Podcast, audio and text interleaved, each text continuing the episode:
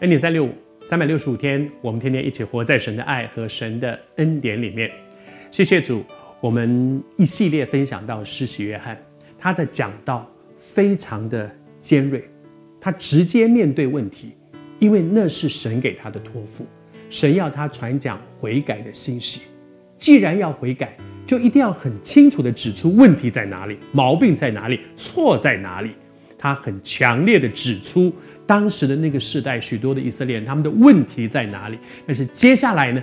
接下来的关键在于我们听到这样的信息之后，我怎么回应？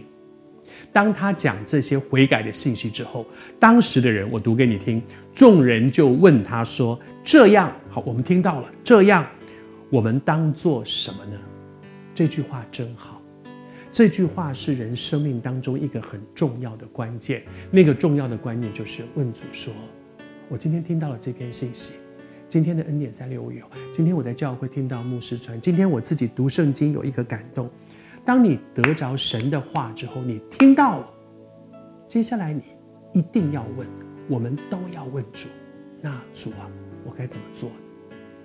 听到要带出行道。”那么接下来我该怎么做？就是我该怎么行，我应该怎么样做，而不会听到了觉得很好很好。如果你只听到今天，哇，我听了一篇道，很感动。我今天读了一段圣经，很感动。完了，把圣经关起来，把把手机关起来，我开始去忙别的。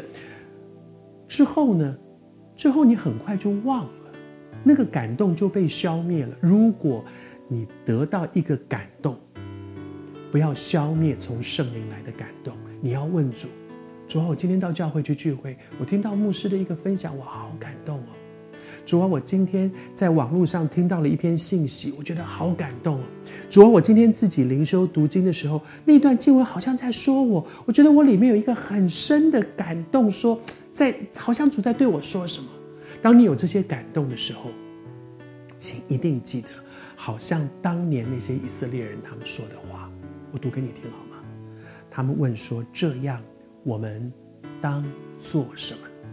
主啊，如果这是你给我的感动，那接下去呢？主啊，你给我这样一个责备，主啊，你说我不懂得饶恕人，那接下来呢？主，你告诉我该怎么做？哦，你是要我去跟那个人，告诉他说我原谅他吗？主啊，你你是告诉我说我应该去跟那个人道歉？这件事情搁了这么久，我以为已经过了，但是今天我觉得好像你在提醒我，事情没有过，我是不是应该去跟他道歉？我是不是应该把那笔钱拿去还？我是不是应该把我的电脑里面那些不讨神喜悦的那些色情的东西给清掉呢？总要有一个我该怎么做呢？求主帮助我。因我们所领受的感动，可不可以在我们的生命当中带出真正的那个祝福？关键不在讲道的人讲得好不好，关键在我听到的人听完之后怎么回应。要不要今天我们一起问主？听完今天这短短的三分钟恩典三六，我们要不要一起问主说：我感觉今天你好像在对我说话，主啊，那我该怎么做呢？什么是你要我做的？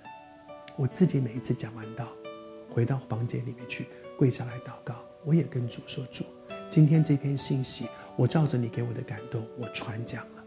接下来我也问你，主，那我应该做什么呢？我应该做什么？”